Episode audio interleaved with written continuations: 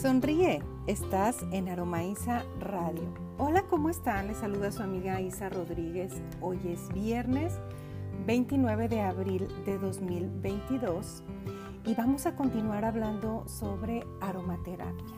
Hoy vamos a conocer un poco de su historia, cómo se origina y de dónde viene, qué influencias hay y qué pasó en la antigüedad para que llegara al día de hoy conocerse como la famosa aromaterapia que tanto nos ayuda a las familias en el día a día y para mí pues de una manera preventiva me mantiene saludable tanto emocionalmente y algunas veces de manera física también. El término aromaterapia es engañoso en el sentido de ser una terapia nueva de alguna manera. Es alternativa alternativa o se le conoce como de la, de la New Age, de la nueva era. A pesar de haber sido acuñada en la década de 1920, la terapia en términos estrictos está bien documentada por lo menos desde hace 5.000 años entre los egipcios. La aromaterapia acompañó la vida del hombre prehistórico las caminatas y cacerías en los diferentes ambientes deben haber liberado por el roce aromas que influyeron sobre el cuerpo humano, así como las emociones. Con el descubrimiento del fuego, el único recurso para producirlo fueron vegetales, como hojas, ramas, troncos y raíces, los cuales siempre liberan el aroma característico de la planta que los alberga. Con el surgimiento de las civilizaciones, los egipcios se convierten en los maestros de la aromaterapia. El proceso de momificación ejemplifica perfectamente ese arte. Tal es el caso de la momia de Tutankamón, que registra una edad entre 5.000 a 6.000 años. El estado de conservación es perfecto pudiéndose observar al microscopio las células epiteliales así como los tejidos internos. La momia despide olores de aceites de cedro, mirra, canela, pimienta y tomillo, entre otros. La cosmética es otra área donde los aceites aromáticos tuvieron gran importancia. Si los aceites se utilizaron para conservar bien a los muertos, pues con mayor razón a los vivos. Cleopatra, por ejemplo, hacía un uso exuberante de las rosas en su relación con Marco Antonio. Los sacerdotes egipcios, que eran magos y médicos a la vez, se encargaban de mantener día y noche encendidos los incensarios de los templos. Los humos de las resinas y los vegetales les ayudaban perfectamente a estimular la experiencia espiritual, a perfumar el ambiente, profundizar en la meditación inspirar la transformación interior y purificar el espíritu. Entre los vegetales utilizados estaban cedro, tomillo, incienso, mirra, enebro y benjuy. En la Grecia antigua, el uso de las plantas aromáticas fue una práctica muy popular. Afrodita, diosa del amor, derramaba sus perfumes desde el cielo. Estos perfumes daban origen a las plantas, lo que dio a estas un origen divino. Sus extractos, por lo tanto, poseían cualidades espirituales y divinas. Cuerpo sano en mente sana. Es un axioma que los griegos tenían en mucha estima. Ellos creían que al sanar la mente, la salud física también se restaura. El efecto de los aromas tiene aquí también la influencia valiosa de restaurar, aquietar y equilibrar la mente. Los romanos, por su parte, hacían el uso extensivo del baño, tanto que llegó a, establecerse como un acontecimiento de carácter social, tanto familiar como para reuniones, incluso hasta para negocios.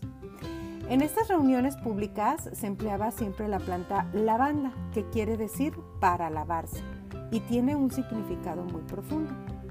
Otros ejemplos del mundo antiguo son los chinos. Ellos desarrollaron principalmente la herbolaria como una forma para equilibrar el Tao personal nivelando así los canales energéticos de sus pacientes. Hasta nuestros días llegan el bálsamo del tigre, por ejemplo, y el aceite de China, que son muy conocidos y ambos constituidos aproximadamente por 10 aceites esenciales, entre los que se encuentran el jengibre, la menta, la pimienta y la canela.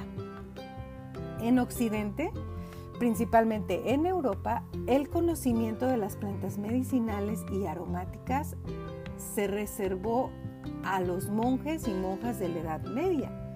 Destaca Hildegard, una religiosa que redactó numerosos escritos sobre teología, medicina y ciencias naturales.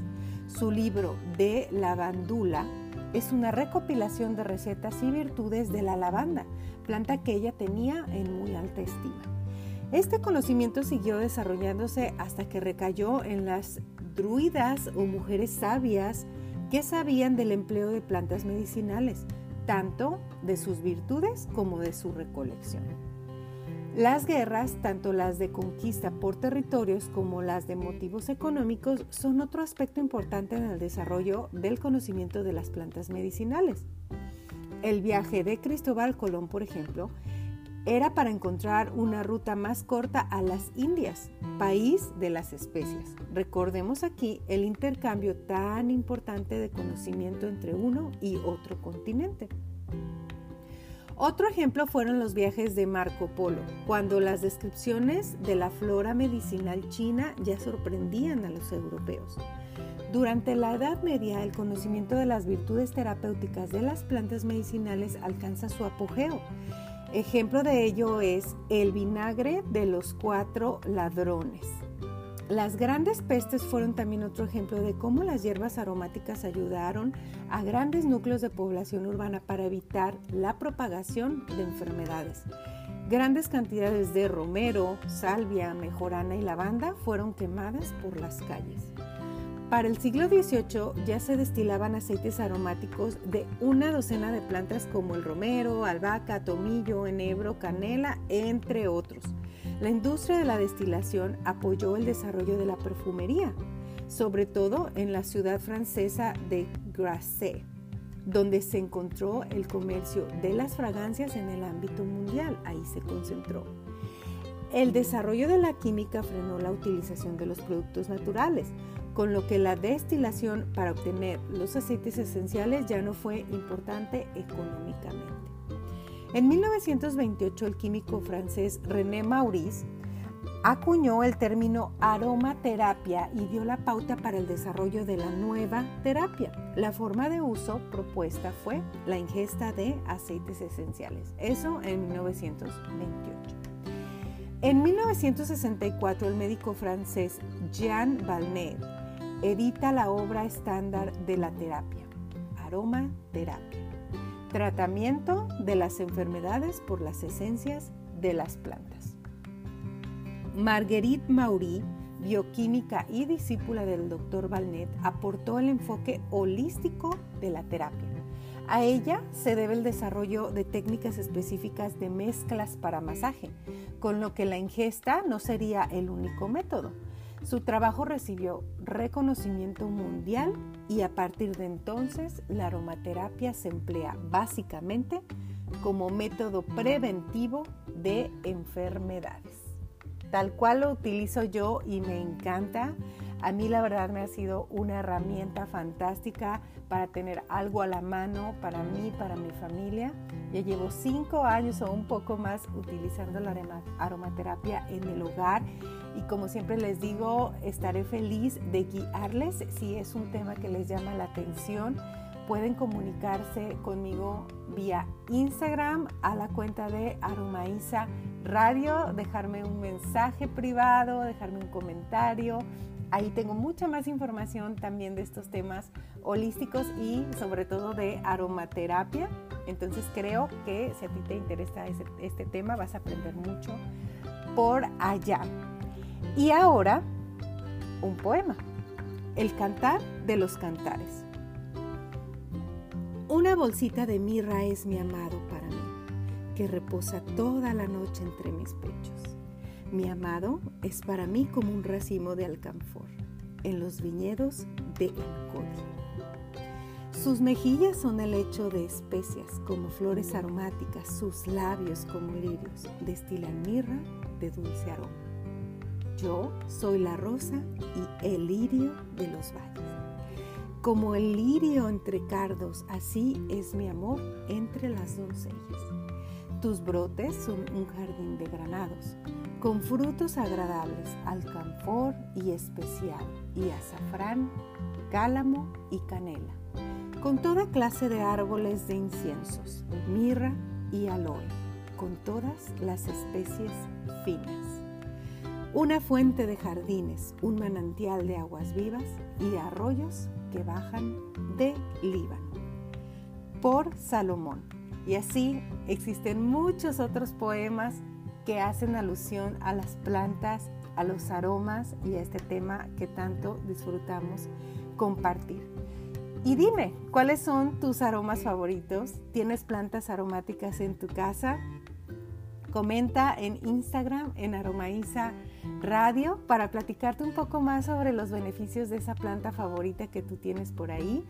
O quizá compárteme algún remedio, alguna receta, algún uso para que tú utilizas esas plantas que tanto te gustan.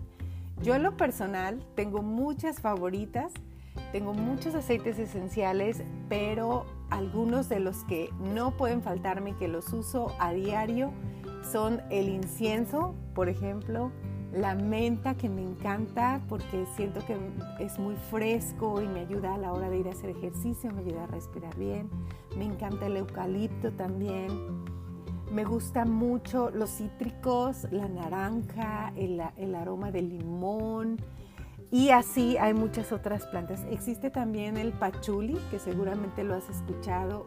Wow, es una mezcla riquísima que incluso la pongo esa planta de pachuli en mi perfume junto con la planta de el incienso o el aceitito esencial, porque es como yo los tengo. Esas botellitas en casa, tenerlas es una manera súper práctica, tanto para hacer perfumes, hacer cremas, hacer sueritos para la cara y ponerlas en el difusor para que tengas este aroma como a spa en tu casa y haya armonía y tranquilidad.